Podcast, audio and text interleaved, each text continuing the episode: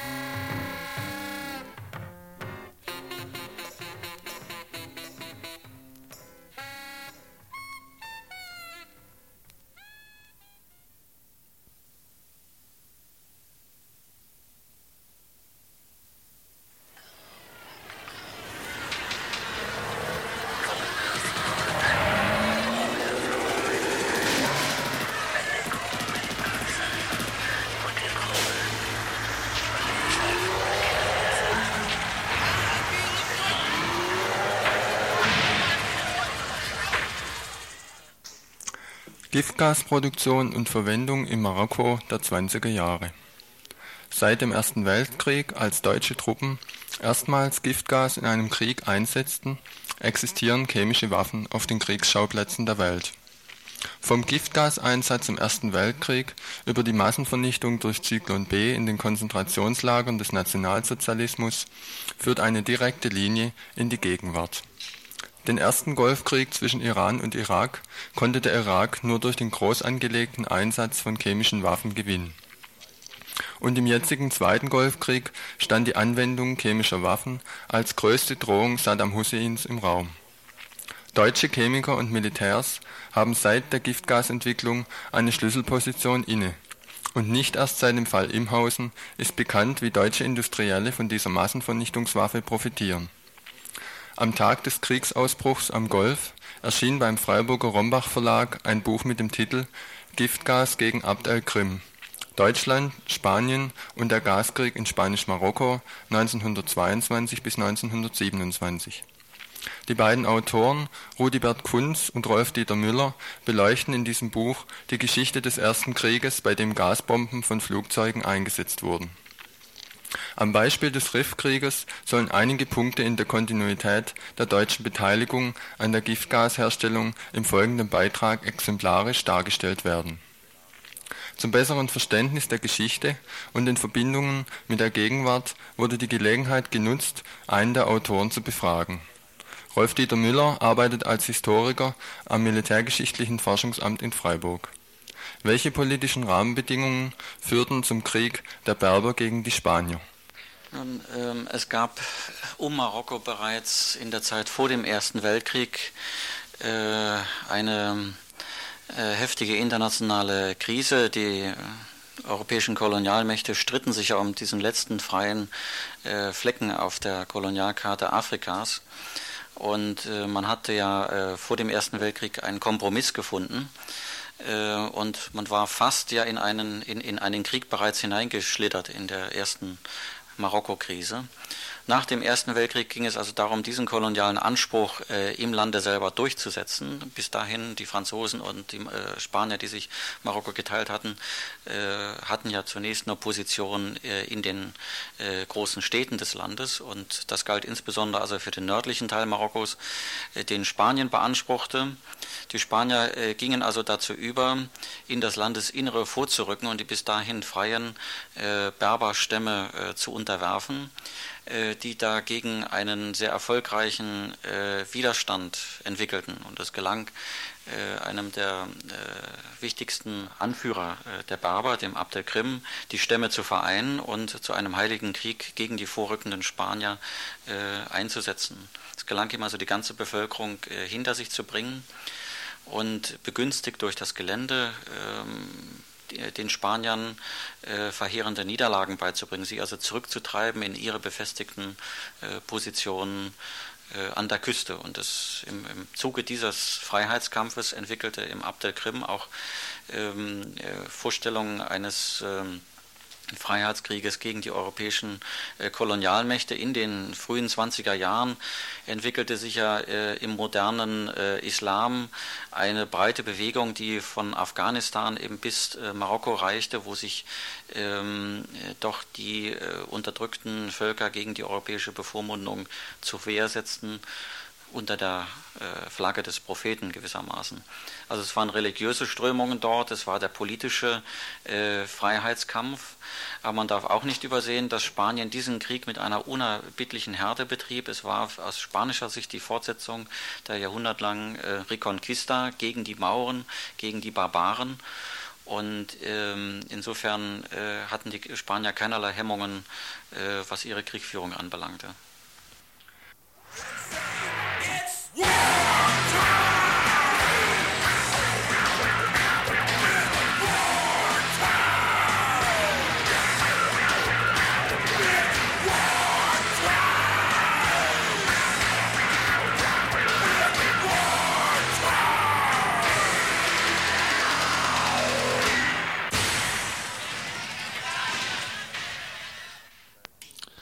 Seit dem Ersten Weltkrieg wurde Giftgas als Waffe nur bei Kriegen eingesetzt, bei denen Gegner nicht über die gleiche Waffe verfügten. Die Folgen dieser Giftgasangriffe mussten damals wie heute, zum Beispiel beim Einsatz von Giftgasen gegen die kurdische Bevölkerung, vorwiegend die Zivilbevölkerung erleiden. Über die Auswirkungen von damals gibt es keine schriftlichen Aufzeichnungen der Betroffenen aber im oben genannten Buch wird ein Szenario geschildert, das die Auswirkungen eines Lostbombenabwurfes schildert, wie er damals zu Tausenden stattfand. Ein einzelnes spanisches Flugzeug erscheint über einer Siedlung. Die anwesenden Krieger beschießen die Maschine mit ihren Gewehren, Frauen und Kinder und Alte sind in Deckung gegangen. Das Flugzeug kreist auf der Suche nach dem günstigsten Ziel und wirft aus geringer Höhe eine Gasbombe. Verstärktes Abwehrfeuer, es wird sogar ein Treffer erzielt, die Maschine dreht ab und verschwindet.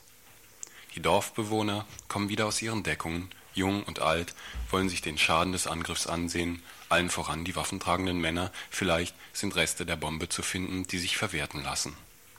Die Bombe ist in einem Garten explodiert. Man nähert sich der Stelle vorsichtig, den erfahrenen Kriegern fällt auf, dass der Bombentrichter deutlich flacher ist, als es bisher zu beobachten war. Ein schwächerer Bombentyp, man berät das Phänomen. Ein merkwürdiger, fremder Geruch liegt in der Luft. Zuerst fällt er nur einigen auf, dann bemerken ihn alle. Der Geruch ist fruchtig, leicht stechend. Die Männer suchen nach Bombenteilen. Einige wenige Bäume sind beschädigt durch den Bombenabwurf und die Explosion.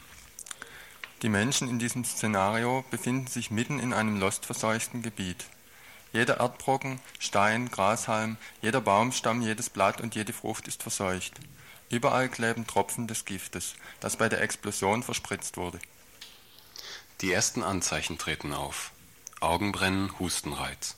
Man diskutiert über die Ursache, misst den Beschwerden aber keine große Bedeutung zu.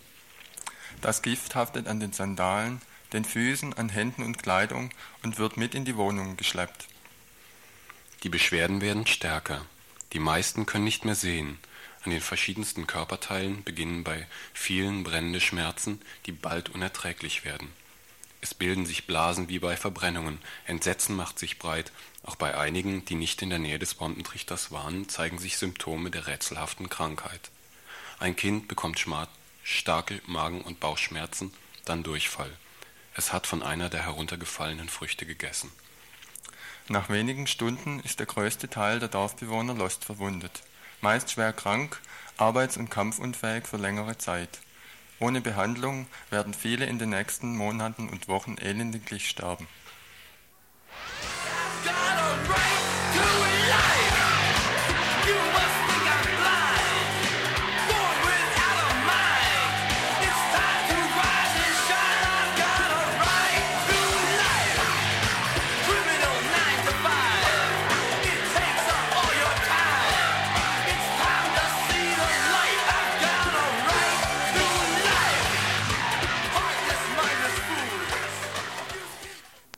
Welche Interessen hatte nun die deutsche Regierung und deutsche Industrie an diesem Krieg? Noch einmal Rolf-Dieter Müller. Die Deutschen waren eben auch vor dem Ersten Weltkrieg schon sehr aktiv äh, beteiligt. Sie hatten ja versucht, äh, den Fuß nach Marokko zu setzen. Kaiser Wilhelm war selbst in Tanger gewesen. Äh, die Deutschen versuchten mit einer Kanonenbootpolitik ihre Interessen dort durchzusetzen. Diese Interessen waren einerseits eben strategisch begründet. Es ging um den Eingang äh, zum Mittelmeer, das Sprungbrett eben nach äh, Nordafrika.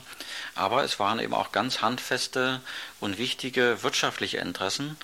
Der äh, Mannesmann-Konzern hatte dort riesige Bergbaukonzessionen erworben. Es waren dort eine Fülle von wichtigen äh, Erzfeldern, die eben für die deutsche Versorgung, für die deutsche Stahlproduktion von erheblicher Bedeutung waren. Äh, diese ähm, wirtschaftlichen Interessen waren durch den äh, Ersten Weltkrieg verloren gegangen, also die deutschen Konzessionen waren beschlagnahmt worden und äh, so konnten die Deutschen hoffen, bei einer Unterstützung Spaniens nun äh, diese Rechte wieder zu erlangen und äh, sich also dort zumindest indirekt in diesem, in diesem Teil Nordwestafrikas äh, festzusetzen. Also wirtschaftliche Interessen und eben strategische Interessen.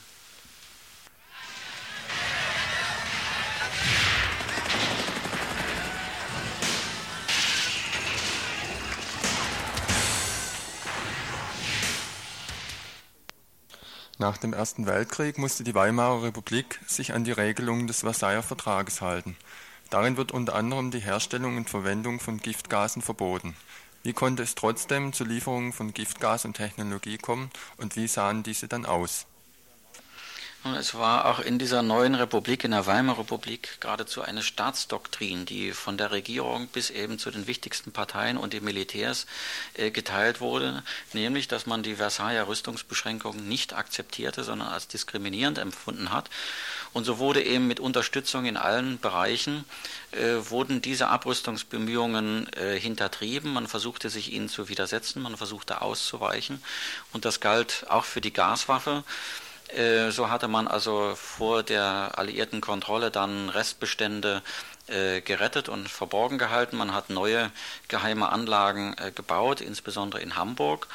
Und hier kommt eben der Dr. Hugo Stolzenberg ins Spiel, der ähm, in den 20er Jahren gewissermaßen äh, der deutsche Imhausen gewesen ist, aber von der Bedeutung her also sicherlich mal zehn äh, zu nehmen. Und Stolzenberg wurde also nun die Schlüsselfigur äh, für die geheimen Aktivitäten, für äh, die Rüstungsexporte die ähm, das Reich äh, in den 20er Jahren unternommen hat. Spanien steht am Anfang einer solchen äh, Tradition. Es ist das erste Mal gewesen, dass man jetzt diese neue Massenvernichtungswaffe Giftgas weiter verbreitete und den Spaniern zur Verfügung stellte. In Spanien und in, im spanischen Teil Marokkos wurden äh, Giftgasfabriken äh, gebaut. Äh, die spanische Armee hatte deutsche Berater. das war der Oberst Bauer in Madrid. Die Reichswehr selber schickte zwei Offiziere dort hin, 1925 war das, um ähm, selber an Gasbombenabwürfen teilzunehmen. Ähm, das Ganze lief eben offiziell mit dem Segen und auf Anweisung der Reichsverführung. Der Stolzenberg war also kein, kein Imhausen, äh, der also auf eigene Faust etwas machte, sondern er tat das eben mit Rückendeckung äh, und mit Billigung der Reichsregierung und äh, der Militärs. Und es ging für die Militärs darum, nun Einfluss zu gewinnen in Spanien selbst, aber auch im marokkanischen Raum und ganz technisch gesehen darum, nun neue Verfahren, Einsatz, militärische Einsatzverfahren zu entwickeln.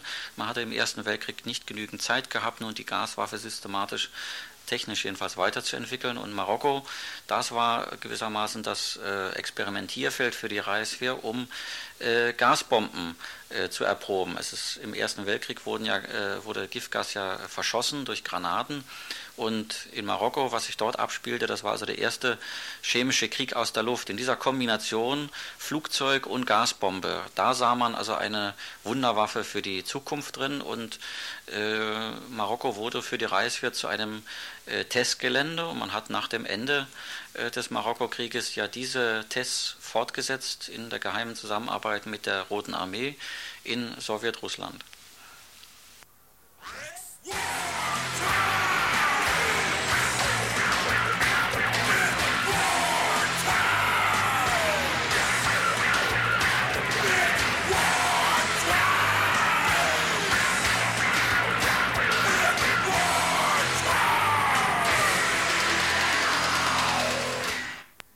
Setzte sich diese Entwicklung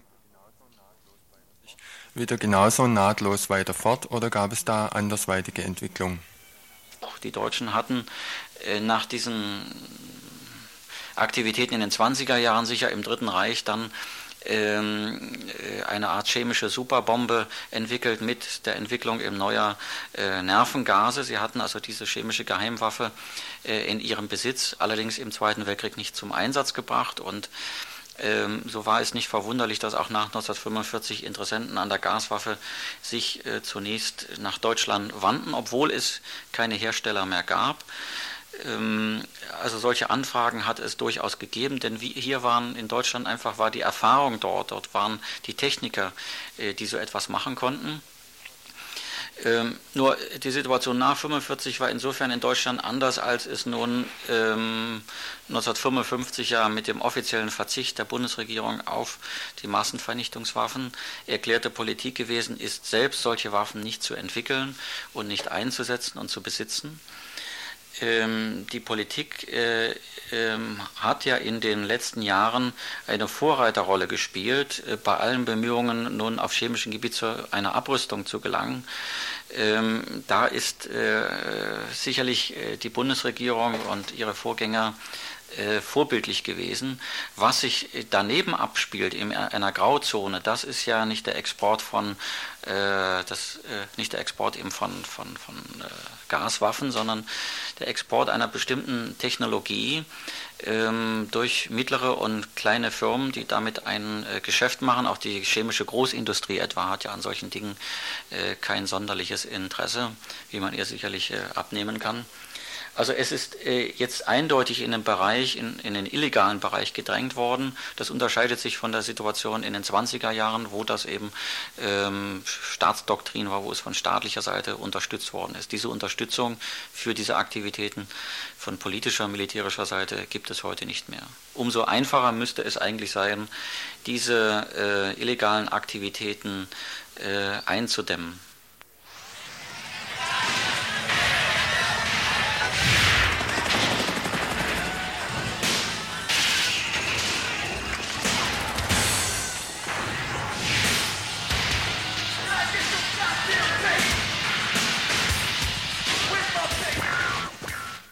Die kontinuierliche Beteiligung der Deutschen an der Entwicklung von, und dem Einsatz von Gaswaffen äh, hat nun auch ein besonderes Verhältnis zur Konsequenz. Welche Konsequenzen sieht jetzt der Historiker aus diesen äh, historischen Tatsachen? Also ich denke, diese äh, besondere deutsche Verantwortung äh, für den Einsatz, für die Verwendung von Giftgasen gegenüber einer Zivilbevölkerung, insbesondere eben in der dritten Welt, hat eben eine lange historische Tradition und verpflichtet uns also zu besonderen Anstrengungen, äh, dafür äh, zu sorgen, dass eben mit dieser Tradition endlich gebrochen wird. Yeah!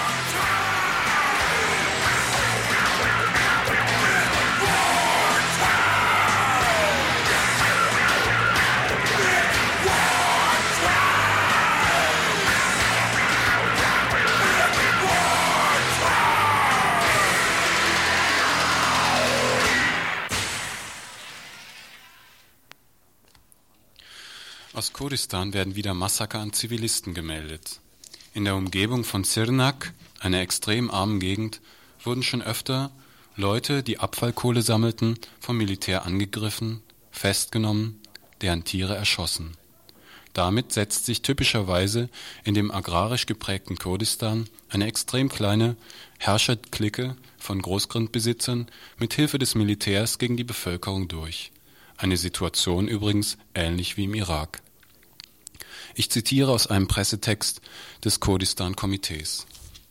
Auch heute wurden am 28. Februar 1991 wurden einige Bauern in dieser Form angegriffen und dabei zwei Menschen von Soldaten getötet. Daraufhin sind Hunderte von Kohleträgern in die Stadt demonstriert, in die Stadt gegangen und haben demonstriert, würde ich sagen. An der Kreuzung der Stadt nach Sirnak und Uludere hat das Militär die Demonstranten angegriffen und in die Menge geschossen. Inzwischen hat sich die gesamte Bevölkerung von Sirnak zum Aufstand erhoben, alle Schulen werden boykottiert, alle Läden haben geschlossen, die gesamte Bevölkerung ist in Aufruhr. Diese Darstellung klingt heroisch, dürfte meines Erachtens aber nicht ganz so heroisch revolutionär ablaufen, abgelaufen sein, ich weiß es aber nicht. Ich sprach heute mit einem Kurden über die Kämpfe und welche Arten von Widerstand hier zusammenspielen es gibt schon zwei Formen äh, Widerstand, kann man schon sagen. Also eine ist bewaffneter Widerstand, zum Beispiel gestern war eine gleiche äh, äh, Sache in Bingöl. Äh, da haben schon die bewaffnete Widerstandskämpfer mit dem Militär auseinandergesetzt und äh, es gab sechs Tote zum Beispiel von dem, äh, von dem Militär. die andere Form ist das natürlich der Widerstand in, in der Städten und in kleinen Städten und auch in Diyarbakir, in Großstädten zum Beispiel, dass alle Menschen auf die Straße gehen und die Zustände das prozessieren. Und äh, die Forderung ist natürlich, dass überwiegend erstens äh, diese Spezialeinheiten zurückgezogen wird, zweitens die Selbstbestimmungsrechte der Kurden. Also, also zwei Formen. Eine ist, dass äh, die, die Widerstand, äh, die Massen einfach auf der Straße geht und die andere ist das die behauptete Widerstand. Diese Widerstandsformen erstrecken sich ja nicht nur auf Proteste, nicht nur auf ja, mm, militärische Maßnahmen, sondern eben auch auf ja auf ein, eine Blockade, eine, eine Bestreikung von Schulen, von Läden und so weiter. Das hört sich für mich erstmal auch nach nach einer Intifada, einer kurdischen Intifada an. Gibt es da ja Zusammenhänge? Wird das auch äh, als, als Intifada hm, proklamiert? Äh, ja, seit, seit April ist das äh, die Widerstand, also diese bewaffnete Widerstand, eigentlich äh, diese Form äh, genommen, also die Intifada-ähnliche Bewegung. Äh, äh, aber das reicht, das reicht nicht, die, diese Kräfte, also diese türkische Militär von, von dort abziehen kann. Äh, es wird schon zum Beispiel versucht, diese Intifada-Bewegung, also eine Seite, die Kurden haben gar nicht zu verlieren. Und deswegen versuchen sie mit allen Methoden, äh, Wehr zu, gegen den Staat Wehr zu setzen. Äh, die staatliche Seite versucht natürlich nicht äh, einfach, äh, also aus Kurdistan äh, abzieht, sondern versucht mit allen möglichen Mitteln diesen Widerstand zu bekämpfen. Ne? Äh, es gibt auch ab April zum Beispiel der Widerstand in Kurdistan äh, äh, nicht in die Öffentlichkeit zu bringen, versuchen äh, mit, mit bestimmten Sondergesetzen äh, dieser Widerstand in der Türkei nicht, äh, nicht äh, Gehör findet zum Beispiel. Äh, diese diese Presse, äh, neue Pressesensor. Ne? Du kannst ja nicht über den Widerstand in Kurdistan schreiben. Äh, dann wird äh, entweder die, diese Zeitschrift, diese linke Zeitschrift wird entweder verboten oder müssen schon so viel Geld zahlen, dass sie wirklich nicht lebensfähig sind. Äh, und das müsste schon irgendwelche Weg gefunden werden, dieser Widerstand innerhalb der Türkei noch breite Unterstützung, äh, noch, noch breite Unterstützung, äh, also gegen, gegen den Staat zu äh, richten, dass die Kräfte, die türkische Armee nicht nur allein in Kurdistan äh, sammelt, sondern auch seine Kräfte teilt. Also zum Beispiel diese Intifada, in Intifada-Zeit haben schon äh, diese Läden haben schon gewaltig, also mit, mit Gewalt haben schon geöffnet. Mhm. Als die Rouladen zu waren, ne? Die Unruhen in Sirna könnte man ja auch als mh, mm, soziale Unruhen bezeichnen, also eben Aufstand gegen ja eine Benachteiligung, eine wirtschaftliche Ausbeutung. Dieser wirtschaftliche, dieser soziale Widerstand, ist der eigentlich identisch? Ist der das gleiche, von den gleichen Kräften getragen wie der nationale, sprich der Emanzipationskampf der Kurden? Die sind, die sind, die sind eigentlich selber, also natürlich das erste Linie, die Menschen gehen auf der Straße, weil, die, weil denen auch wirtschaftlich sehr schlecht geht. Und wenn, also die merken schon innerhalb, dass dieser Widerstand, äh, diese, äh, diese Stadt, diese türkische Stadt nicht äh, fähig ist, äh, auch wirtschaftlich diese Menschen äh, also irgendwas zu, zu tun. Bis, bis, bis jahrelang haben sie schon äh, gar nicht getan.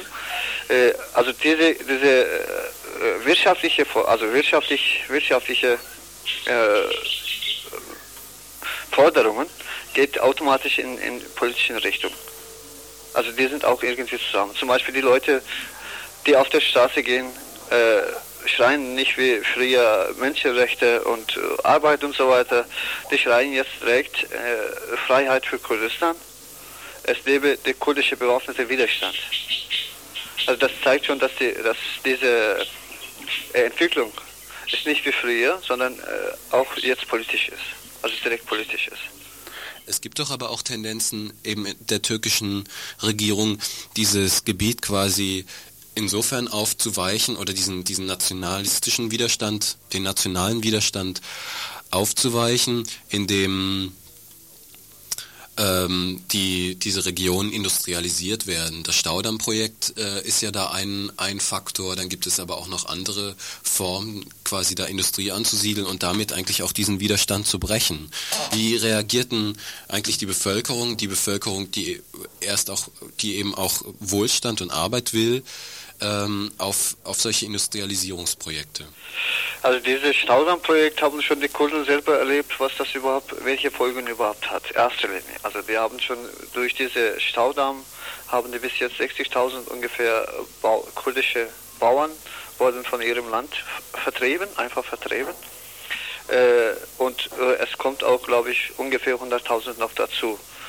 Äh, die andere Sache ist, dass das in, in besonders in Kurdistan die, das Land gehört Groß, Großgrundbesitzer. Also wenn das überhaupt dieses Staudammprojekt äh, fertig wird, ist noch, immer noch nicht fertig, wenn das fertig wird, das wird natürlich nicht die kurdischen Menschen da äh, äh, benutzen, äh, sondern die türkische Stadt hat, glaube ich, vor 83 die gleiche Plan äh, gehabt, diese Ösal. Und das ist geschaltet, dass keiner Mensch, also keiner Industrie, also mm, Kapital habender Mensch geht dahin und baut äh, seine Fabriken. Äh, das ist schon be also bewusste, äh, glaube ich, äh, Propaganda, die so weit zu bringen. Ja, wir werden irgendwann tun. Äh, aber äh, jetzt sollte ich ein bisschen ruhig sein und diese, irgendwann ist das seit 23 bis jetzt nicht geschehen. Hm also seit der Gründung der türkischen Republik, ist dieses Gebiet nachgelassen, aber die Bodenschätze bis zum geht nicht mehr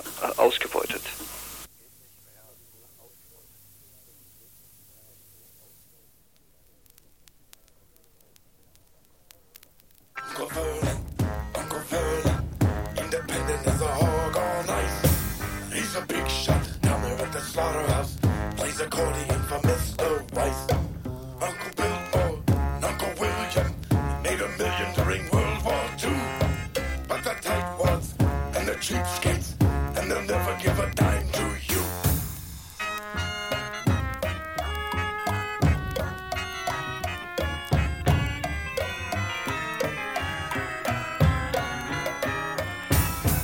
And the man has gone insane. She lives in the doorway.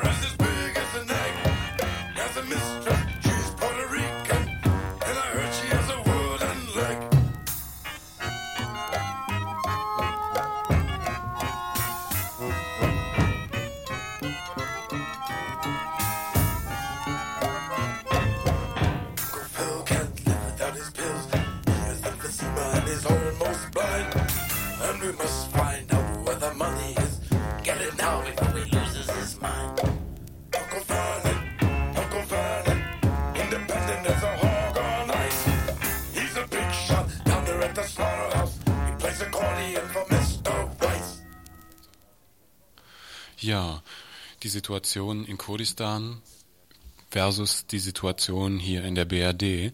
Ich sprach zur Flüchtlings- bzw. Abschiebepraxis in der BRD mit Bernd Knopf, einem Mitarbeiter von Medico International bzw. Ähm, der Aktion ja, Bleiberecht für Flüchtlinge. Trotz der nach wie vor zugespitzten Lage in der Golfregion und ungeachtet der Tatsache der förmlichen Aufhebung der Menschenrechte durch die türkische Regierung für einen Teil des Landes plant die nordrhein-westfälische, der nordrhein-westfälische Innenminister die Abschiebung türkischer und kurdischer Asylsuchender. Das heißt, der normale Alltag, der normale Abschiebealltag geht weiter.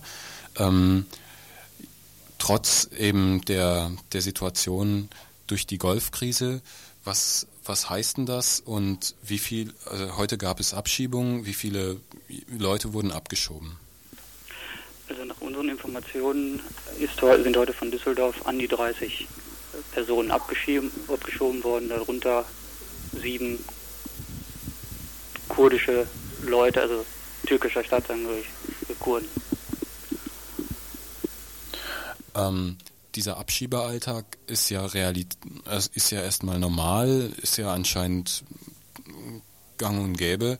Ähm, die ähm, Abschiebepolitik von Nordrhein-Westfalen hat aber doch eine Besonderheit. Das ist zum einen erstmal, dass in Nordrhein-Westfalen eben besonders viele Asyl, äh, Anträ an, Asylsuchende sind und außerdem, dass dort in der Asylpolitik äh, so ein Wandel, Wandel vollzogen wurde. Was, wie, wie fand denn der statt?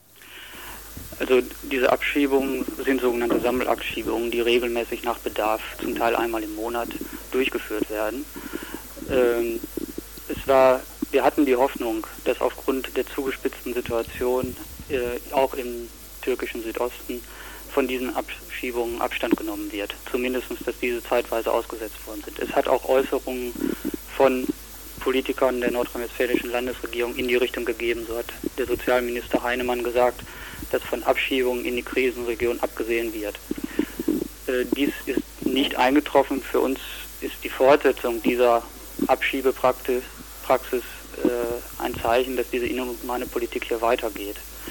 Äh, obwohl eigentlich Nordrhein-Westfalen in den letzten Jahren versucht hat, über den Innenminister Schnorr als Person auch eine liberalisierte Flüchtlingspolitik zu machen, hat es einen Rollback gegeben. Die Entscheidungen sind dem Innenminister über diese Fragen sind dem Innenministerium äh, abgenommen worden. Es sind Kabinettsentscheidungen und seitdem wird eine sogenannte neue Flüchtlingspolitik gefahren, die nach außen hin zwar als liberal verkauft wird, aber intern genauso auf Abschiebungen äh, beharrt wie die wie zuvor. Ähm, ja, ja, es hat sich erstmal heute für den heutigen Tag eine ziemlich dramatische Abschiebeaktion quasi angekündigt. Das hing noch alles in der Luft, wie viele Leute werden abgeschoben und so. Ähm, was lief denn eigentlich heute jetzt da am Flughafen? War das ganz normal und gab es Widerstand gegen die Abschiebung? Es gab, soweit ich informiert war, keinerlei Widerstand gegen diese Abschiebung. Unsere Informationen gehen dahin, dass, wie gesagt, an die 30 Personen in die Türkei heute abgeschoben worden sind. Diese Leute müssen damit rechnen, dass sie in Istanbul mindestens verhaftet, verhört werden. Das ist eigentlich das Normale ebenfalls. Äh, es hat leider äh, keine Aktionen dagegen gegeben, weil zum Teil auch die Leute vor Ort äh, aufgrund der Kurzfristigkeit dieser der Ankündigung halt nicht in der Lage waren, da noch irgendwas zu organisieren. Wir hoffen allerdings, dass es in Zukunft möglich sein wird, sofern man früh genug diese Informationen bekommt, auch größere Gegenaktionen auch im Flughafen dort zu organisieren. Für die Zukunft droht ja diese Region quasi wieder zum Nicht-Krisengebiet, jedenfalls in den Köpfen der Politiker zu werden. Das Kriegsende bedeutet natürlich noch nicht das äh, Ende des Ausnahmezustands in der Türkei ähm, beziehungsweise in Kurdistan. Das bedeutet, dass eben der Terror dort weitergeht. Mhm. Was ist es, ist es zu befürchten, dass sozusagen im globalen Blick und im in der Blindheit für die besonderen Bege Gegebenheiten dort vor Ort den Politikern hier einen Realitätssinn irgendwie, sofern er überhaupt mal vorhanden war, dann vollends abhanden kommt? Wir haben in dem letzten Jahr ja mitbekommen, dass die Türkei aufgrund ihrer besonderen äh, strategischen und militärischen Rolle für den Westen auch in Menschenrechtsfragen besonders mit Samthandschuhen angefasst worden ist. Sie konnte also nach dem August, nach dem Ausbruch der Golfkrise, äh, öffentlich die Menschenrechte in den kurdischen Gebieten äh, suspendieren, ohne dass es schwerwiegende Proteste dagegen gab. Äh, ich habe die Befürchtung, dass sich dieses grundsätzlich nicht, nicht ändert und aus diplomatischen Gründen weiterhin äh, darauf verzichtet wird, ernsthaft etwas gegen diese Menschenrechtsverletzungen dort zu tun und auch gegen die Minderheitenpolitik, insbesondere die Kurdenpolitik der türkischen Regierung. Äh, und dass insofern unsere Politiker hier, ich will nicht sagen realitätsblind sind, aber doch äh, falsche Rücksichtnahmen äh, machen und das auch auf Kosten der Flüchtlinge. Vielen Dank.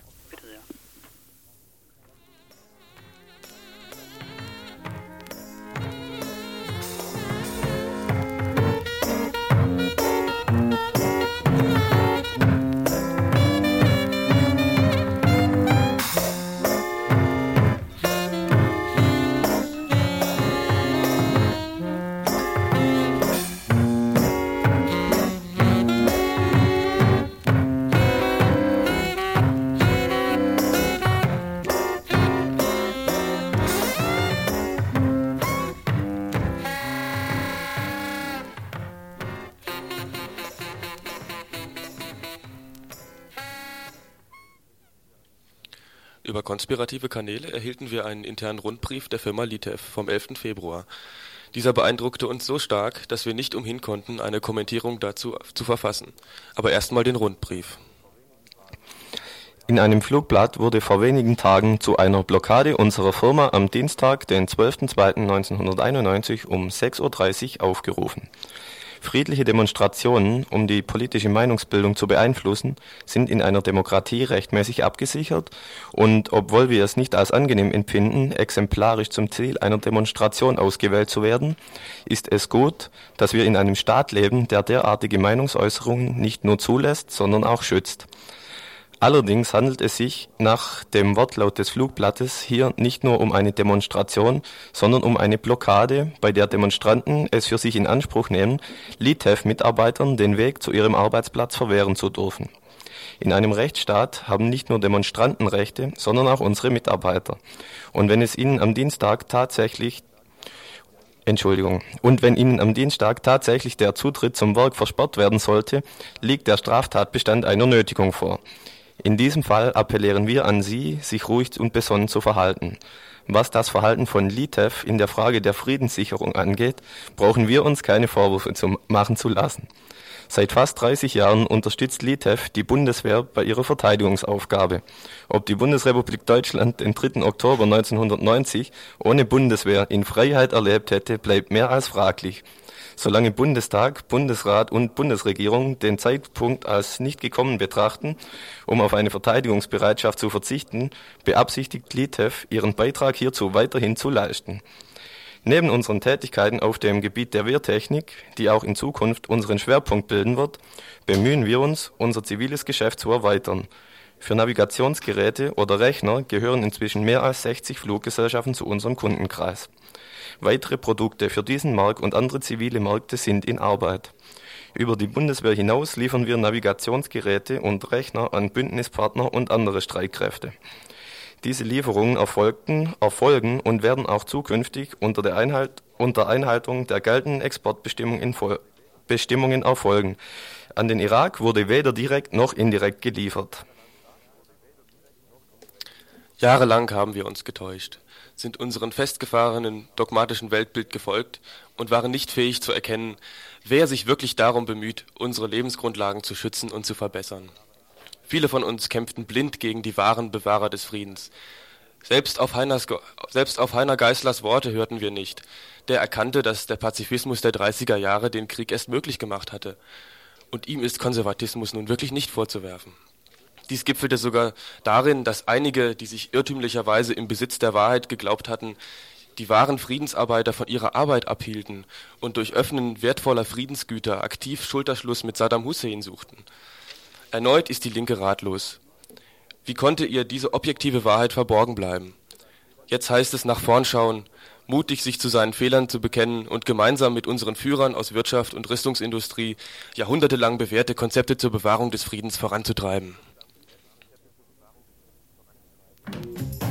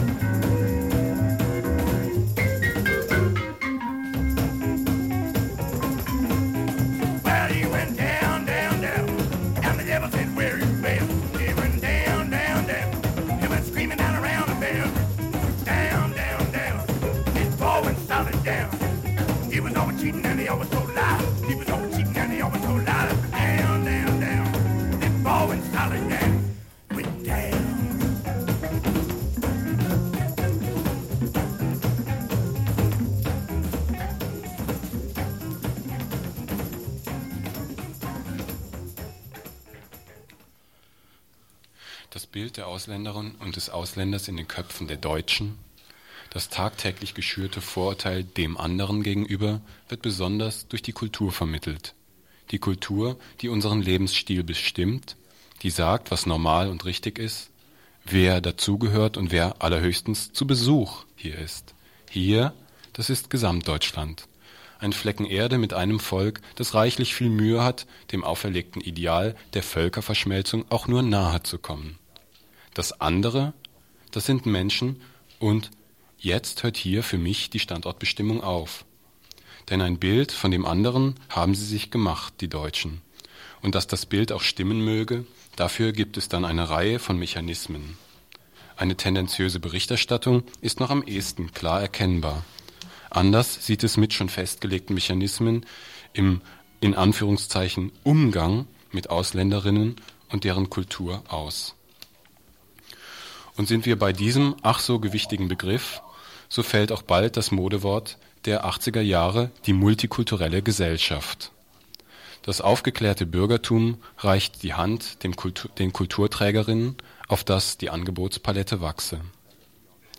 Hier zu mir ins Studio gekommen ist Franco Biondi. Er ist Schriftsteller und ist gekommen hierher, um an einer Lesung, um eine Lesung zu machen. Ich habe an dich die Frage, du ja, wirst hier in der BRD der äh, Immigrantinnenliteratur, der ähm, Literatur der Betroffenheit zugeordnet. Ähm, du beschäftigst dich aber auch mit Sprache und Funktion und Auswirkungen von deutscher Sprache. Ähm, Gerade wie diese Sprache funktioniert, um aufrecht, um, um diese gängigen Bilder aufrechtzuerhalten, die Bilder von der Ausländerin, von dem Ausländer. Ähm, was gibt es denn da für Beispiele? Was fällt dir da so spontan ein? Äh, spontan gar nichts. Wenn du so willst. Also ich, äh, ähm, kann nur an Beispielen, die konkret dann äh, entstehen, dir was sagen. Also jetzt zum Beispiel, äh, was mir auffällt, ist, dass äh, die, die Umgangssprache von äh, ähm, eigentlich von Kriegssprache äh, beherrscht ist. Ne? Ob wir das Wort umrüsten benutzen oder was auch immer. Ne? Und äh, im Grunde genommen in Bezug zu Ausländern wird ähm, meistens von äh, bestimmten Klischees äh, ausgegangen, wie Ausländer sind. Wie man äh, denkt, wie Ausländer sein sollen oder wie sie sein könnten. Aber die Begegnung mit dem Ausland ist ja selten damit programmiert in der Sprache. Aber gerade, ich habe vorhin die multikulturelle Gesellschaft genannt, da wird ja versucht von, von vielen Leuten quasi da eine, eine Annäherung oder eine breitere Palette zu schaffen, eben wegzukommen von diesem Vordergrund, selbst auch vordergründig recht spießigen ähm, Weißwurst-Image der Deutschen. Mhm. Hin zu einer humaneren Gesellschaft oder? Ich glaube nicht. Ich glaube schon, dass ähm, meistens um, um Beherrschung geht und Macht. Und auch wenn ich schon höre, zum Beispiel Verschmelzung, da ist äh, äh, verschmelzende Kulturen und dergleichen mehr. Da denke ich schon, dass es darum geht, äh, den Fremden zu assimilieren, also un, äh, ungefährlich zu machen. Und äh, nicht darum geht, äh, sich mit dem Fremden äh, auseinanderzusetzen und sich zu begegnen und auch sich zu entblößen. Und im Grunde genommen ist äh, auch in der heutigen Gesellschaft äh, so, dass äh, im, äh, den Pizzabecher oder der Kebab äh, äh Typ da an der Ecke dann im Grunde genommen mit integriert wird in die deutsche Kultur, aber um, um Kontrolle und Herrschaft zu behalten, nicht um sich zu begegnen. Du sagst auch in der Regel, ich gehe zum Italiener oder ich gehe zum Griechen oder so. Und das ist schon ein Klischee. Ne? Im Grunde genommen gehst du in einem, in einem Kneipe, wo äh, ein griechisches Gericht für Deutschen vorbereitet wird, damit du dich vielleicht an deinen äh, griechischen Urlaub erinnerst oder was weiß ich da noch einiges. Wobei natürlich da das Gericht eben auch dann von dem Griechen zubereitet wird und von dem Natürlich, Griechen serviert wird. Ja, das, ist, das ist die alte Geschichte. Die, es gibt genug Leute, die immer mitmachen. Ne? Du siehst es auch an dem Krieg. Äh, es geht um äh, sogenannten Erste Welt und Dritte Welt, aber da gibt es genug äh, Leute, die einfach mitmachen, ob Saudi, Saudi-Arabien ist oder Ägypten. Äh, und da ist er auch ähnlich. Ne? Dass es gibt genug äh, Ausländer, die schon wissen, was die Deutschen brauchen und, äh, und sich auch da gut anpassen. Ja, wir sind ja gerade bei dem Krieg der Medien, der Sprache, die ja da eine, eine enorme Rolle spielt. Mhm. Wenn du jetzt so von deinem Gefühl her die Situation der Ausländer, wir hatten ja vorhin auch äh, schon die Abschiebung von 30 30 Türken und sieben, darunter sieben Kurden eben in die Türkei, wenn du das so siehst und die, ja, die Medien verfolgst, was ist, ist da eine, eine, eine Zunahme der, der Aggression, der Spannung zu verspüren oder ähm eher der Verschleierung. Also auch das Ausländergesetz wurde als Verbesserung verkauft. Es hat kein nennenswerter Widerstand stattgefunden gegen das Ausländergesetz und im Grunde genommen äh, ich glaube nicht, dass äh, sich Deutschland äh, heutzutage erlauben kann, äh, so illiberal zu erscheinen oder ausländerfeindlich oder was auch immer, sondern eher äh, so weit wie möglich zu verschleiern. Diese Verschleierung, die beispielsweise bei Atomkraftwerken oder der Atomindustrie zum Beispiel auch mit dem mit diesen ganzen Modewörtern oder diesen ganzen Verschleierungswörtern wie Entsorgungspark funktioniert. Genau, so in der Richtung. Also es wird äh, einfach, ja, genauso. So wie dem, mit dem Krieg, es wird nie über die, über, über die, die Tötungsmaschinerie gesprochen. Ne? Es wird immer so eine Spezialsprache entwickelt, um das Ganze zu beschönigen und damit auch die eigene Schuld am ganzen Geschehen äh, nicht sichtbar zu machen. Ne? Wir haben eben darüber gesprochen, über die, ja, die Entwicklung. Du bist vor 25 Jahren in die BRD gekommen. Ähm, da fällt mir eben ein, das habe ich dir schon erzählt, dass ähm, irgendwann dann mal so in den 50er Jahren der erste Gastarbeiter, Gastarbeiter wohlgemerkt in der BRD mit einem Mofa beschenkt wurde unter Applaus der Industriegrößen. Mm, das klingt für mich, das wirkt für mich irgendwie plump und, und lächerlich. Und im Nachhinein kann ich sagen, dass eben die Le oder kann ich mir dann, kann ich mich beruhigen, dass die Leute damals irgendwie sich vom Faschismus befreien mussten äh, und da irgendwie keine Ahnung hatten und noch mit Schuld beladen wurden und so. Wie hat sich denn das entwickelt? Wurde das perfektioniert? Ja. Ich denke, im Nachhinein wirkt das immer als äh, Realsatire, was gewesen ist. Äh, für mich, äh, aus der Distanz, aus meinem Fremdsein her, ist auch, was tagtäglich passiert, wirklich auch schon Realsatire. Und, aber die, die Haltung ist die gleiche geblieben. Hat sich überhaupt nicht verändert. Ähm, du bist, wie gesagt, ein Vertreter der, ähm, ja, der, wie man es auch immer nennen mag, der Literatur der Betroffenheit, der Gastarbeiterliteratur oder Ausländerliteratur. Ähm, wie also es gibt da ja ein Spektrum, oder das, das klingt erstmal für mich, ja, wie, wie ordnest du dich da ein? Also ich kann mit diesen Begriffen überhaupt nicht anfangen, ne, ehrlich gesagt. Früher bin ich schon äh, mit dem äh, mit dem einigen Kollegen wie Rafik Shami, wie mit der Polykunst aufgetreten und kämpferisch äh, bestimmten Missständen angegangen und habe einen bestimmten Begriff auch dazu verwendet. Heute äh, und ich habe wirklich auch aggressiv und ähm, auch selbstironisch benutzt. Das so, so zum Beispiel Literatur der Betroffenheit war auch ein Stück auch Ironie dabei. Äh, und von daher kann ich also heute inzwischen nicht mehr damit äh, so viel, viel damit anfangen. Ich weiß, äh, wo ich bin und äh, und kann auch immer das mitteilen. Und ich weiß auch, dass äh, in der Fremde als äh, entrechtete Ausländer hier ich sehr einsam bin. Ich weiß aber gleichzeitig auch, dass ich äh, auch Verbündete habe. Und das ist auch ein, andererseits kein Trost, aber ein Gefühl, äh, dass äh, Veränderungen immer möglich sind. Ne? Veränderungen sind für Veränderungen in der BRD eben voranzutreiben, sind natürlich für äh, Ausländer sehr, sehr schwierig, gerade für Ausländer, die mh, mm, massive Nachteile befürchten müssen. Andererseits ist natürlich eine politische Arbeit erstmal auch le relativ leicht zu definieren, zu bestimmen, irgend, gegen irgendetwas zu sein oder für etwas zu sein. Ja. Literatur ist aber noch etwas anderes. Das ist ja noch mehr mh, mm, ein Gedankengebäude zu schaffen. Das stimmt, also das kann ich zustimmen und das ist nicht nur ein Gedankengebäude, das ist ein Gefühlsgebäude. Also das geht schon um, äh, um äh, eine Auseinandersetzung mit sich selber im, äh, in Beziehung zu anderen. Ähm, abschließend die Frage, für wen schreibst du? Für mich und für die, die heute Abend zu meiner Lesung kommen.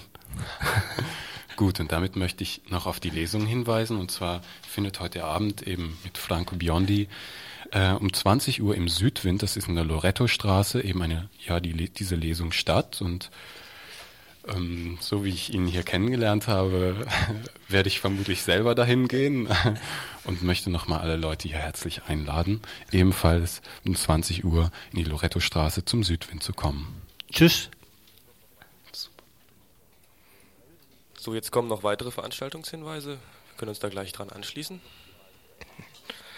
Den reißenden Sturm nennen sie gewalttätig, nicht aber das Flussbett, das ihn einengt. So das Motto einer Veranstaltung mit Genossinnen aus den ehemals besetzten Häusern in der Mainzer Straße in Ostberlin.